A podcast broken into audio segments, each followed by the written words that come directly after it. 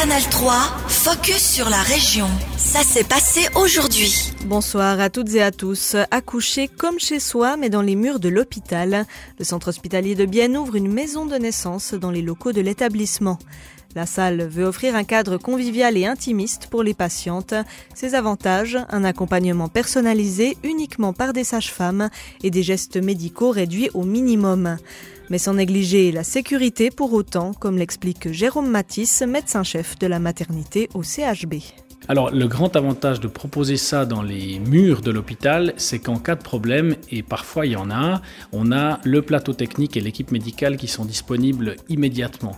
Et ça, c'est une grande force parce qu'on voit que quand on travaille avec certaines maisons de naissance, on a des transferts qui sont parfois un peu sportifs, on va dire ça, euh, qui nécessitent des prises en charge parfois directement au bloc opératoire sans forcément que l'équipe connaisse la patiente. En plus, on est une petite équipe, ce qui fait que la sage-femme qui gère l'accouchement géré par les sages-femmes fait partie aussi de l'équipe médico-soignante de l'hôpital de Bienne. Donc on n'a pas le problème de la rupture de lien quand on transfère les patients dans le milieu médical.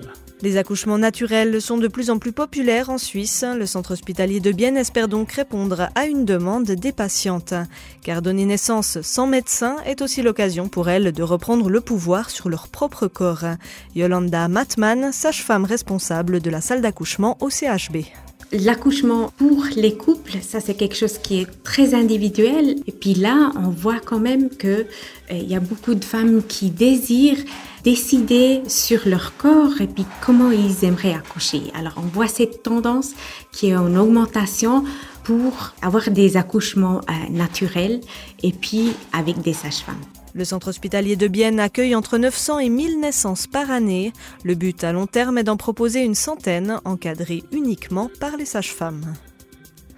Un collectif nommé L'équipe occupe depuis une semaine le numéro 30 du quai du Bas à Bienne. Le week-end dernier, une fête a été organisée sur le lieu en question avec six concerts. L'événement a attiré pas moins de 500 personnes. Mais les occupants ne souhaitent pas seulement organiser des fêtes, mais aussi transformer le terrain pour en faire un nouvel endroit de rencontre pour la culture alternative. Le problème, le bâtiment appartient au canton de Berne et le collectif n'a pas l'autorisation d'occuper les lieux.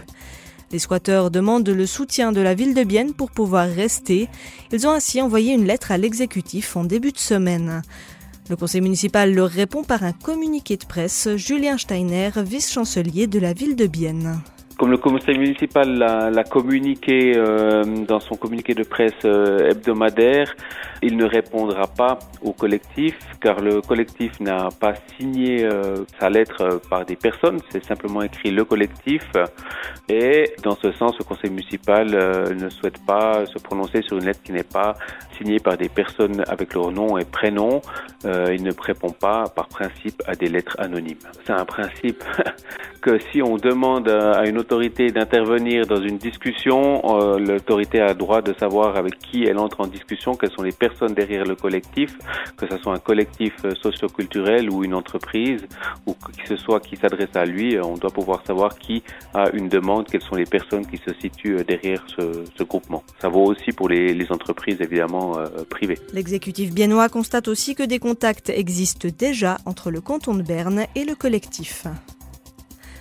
La ville de Bienne choisit de maintenir son soutien à la culture. Pour la prochaine période de 2024 à 2027, le conseil municipal a conclu de nouveaux contrats de prestations avec 30 institutions culturelles biennoises, comme la Société des Beaux-Arts, le Théâtre Nebia ou le Festival du film français d'Helvétie. La ville de Bienne, le syndicat de communes pour la culture Bienne-Célande Jura bernois et le canton de Berne ont décidé de mettre la priorité sur la stabilité en maintenant les montants versés aux institutions. De quoi assurer une offre culturelle de qualité à long terme, selon la conseillère municipale en charge de la culture. Retour de Glenda González Bassi sur les dernières périodes de pour la culture biennoise. Nous avons eu deux années Covid dans la dernière période contractuelle pour les institutions culturelles et il était important d'en tenir compte.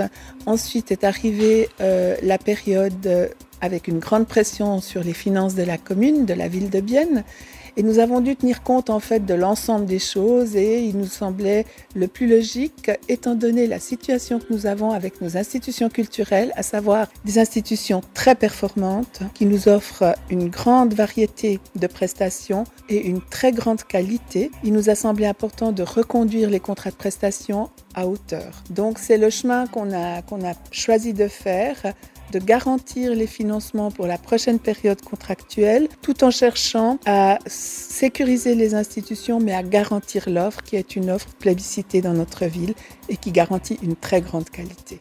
Les contrats comportant des crédits d'engagement d'au moins 80 000 francs par an seront soumis les 26 et 27 juin prochains au Conseil de ville. Les crédits pour le top, c'est la bibliothèque de la ville de Bienne, doivent encore être soumis au référendum obligatoire. Une nouvelle crèche ouvrira ses portes à Bienne, mais pas n'importe laquelle. Cette crèche nommée Nieland, encore en travaux pour le moment, sera installée en face de la gare de Bienne. Les enfants auront l'occasion de découvrir le monde par leurs propres moyens grâce à ce projet multilingue. En plus du français et de l'allemand, une prise en charge en anglais sera comprise.